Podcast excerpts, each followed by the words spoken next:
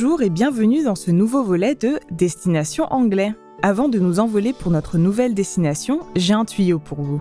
Chaque épisode est accompagné d'images, de vidéos et d'une transcription synchronisée à découvrir sur babel.com slash podcast avec un S à la fin. C'est parti Aujourd'hui, nous allons faire un voyage sensoriel en Inde. Sit back, relax, and enjoy the ride. Je m'appelle Claudine et dans ce podcast, je vous invite à un voyage virtuel aux quatre coins du globe. À chaque épisode, on écoutera ensemble une histoire du monde anglophone, en anglais bien sûr. Vous êtes prêts? Décollage imminent pour le neuvième volet de Destination Anglais.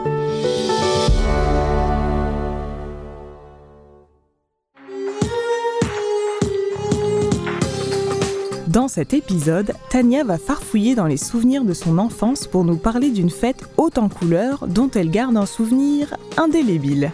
Vous allez comprendre pourquoi.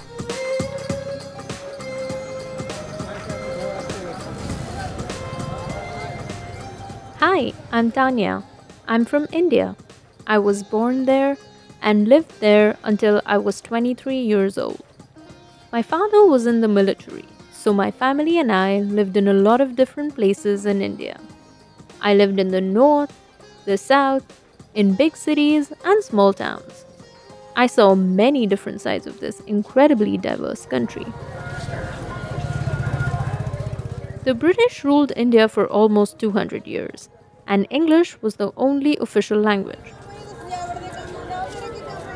In 1947, India won its independence and many regional languages became more important. Today, English is still an official language, but now there are more than 20 other official languages too. There's Hindi, Tamil, Kashmiri, Punjabi, and many more.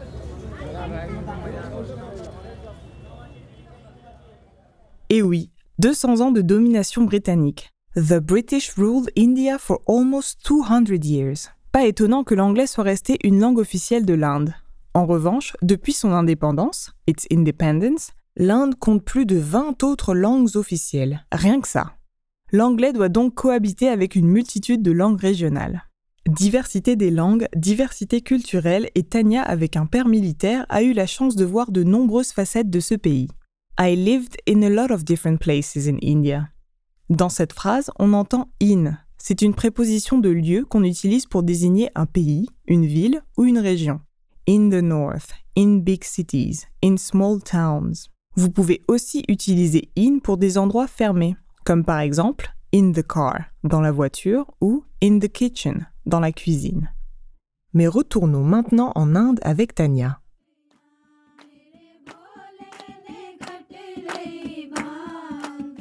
There's also a lot of cultural diversity in India. For example, people follow many different religions. There are Catholics, Muslims, Sikhs, and Buddhists. But the biggest religion in India is Hinduism. Today, I'm going to tell you about my favorite Indian holiday, the Hindu festival of Holi. Holi is a celebration of new life, the end of winter, and the beginning of springtime. It's a time for everyone to relax and have fun for a whole day. People eat, drink, and dance in their homes and on the street. Holi is also called the Festival of Colors. Why? Well, groups of children go around coloring other groups of young people. They use colored powder and colored water in water guns and water balloons to paint other people. It's a bit like a war, and at the end, everyone looks like a rainbow. It's really fun. It's a bit like a war. C'est un peu comme la guerre. Vous avez entendu ça, vous aussi? Mais de quoi parle Tania? D'une guerre des couleurs avec une armée d'arc-en-ciel, rainbows. Quand les enfants courent dans les rues armés de pistolets à eau et de ballons d'eau remplis de pigments, c'est que l'heure du festival des couleurs a sonné. Cette fête hindoue s'appelle Holi et célèbre l'arrivée du printemps. People eat, drink and dance in their home and on the street. Tiens, voilà une autre préposition anglaise, on. Celle-là, on l'utilise pour désigner ce qui se trouve en contact avec une surface. Ici, la rue, the street, c'est la surface. On pourrait dire aussi on the table, sur la table, ou on my body, sur mon corps. À propos corps, Tania fait-elle partie des victimes de cette joyeuse guerre des couleurs When I was 12 years old, I celebrated Holi in Bathinda. It's a city in Punjab in northern India. I woke up early and put on my oldest, dirtiest clothes. The paint isn't permanent, but it's best to be safe. I was so excited. Holi was always my favorite day. I went out on the streets to find my friends, and we prepared our arsenal. When we were ready, we went to look for our first victims. There was another group of kids at the neighborhood community center. We saw them and attacked. We threw our balloons. They sprayed us with colored water.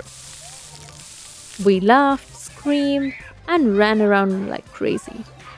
Finally, one of the other boys threw a whole bucket of purple water on me. There was paint on every part of my body. It was so much fun. We played the whole day, and then it was time to go home. I arrived at my house, and my mother looked at me and said, You are super purple. Go take a shower.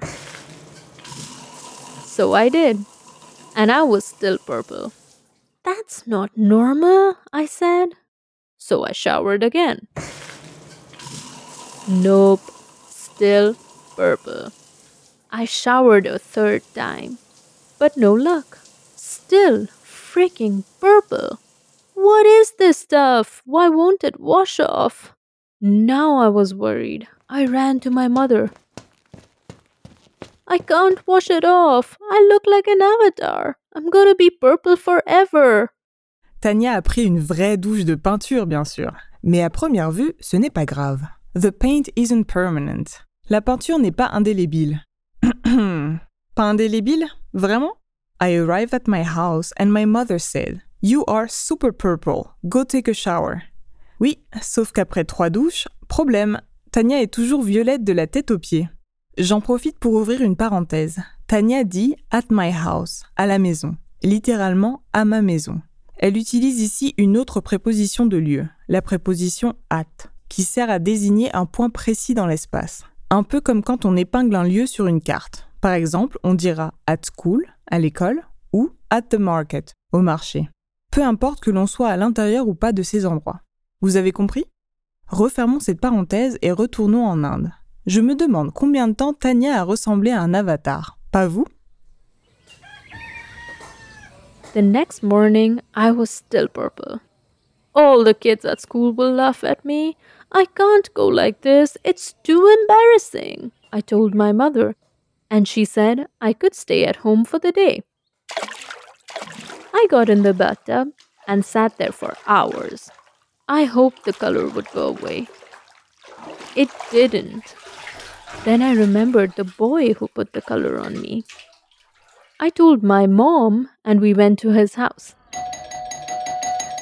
His mom answered the door. Where is your son? My mother asked.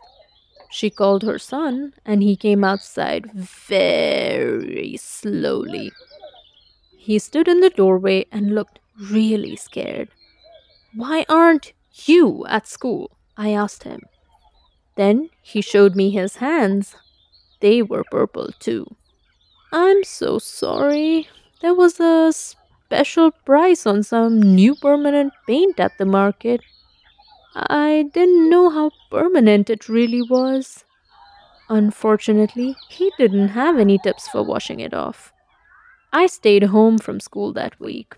I was completely purple for about five days. Finally, the color went away, and I wasn't an avatar anymore. I will always remember that Holi celebration. For me, it wasn't a festival of colors, it was a festival of one color the festival of purple.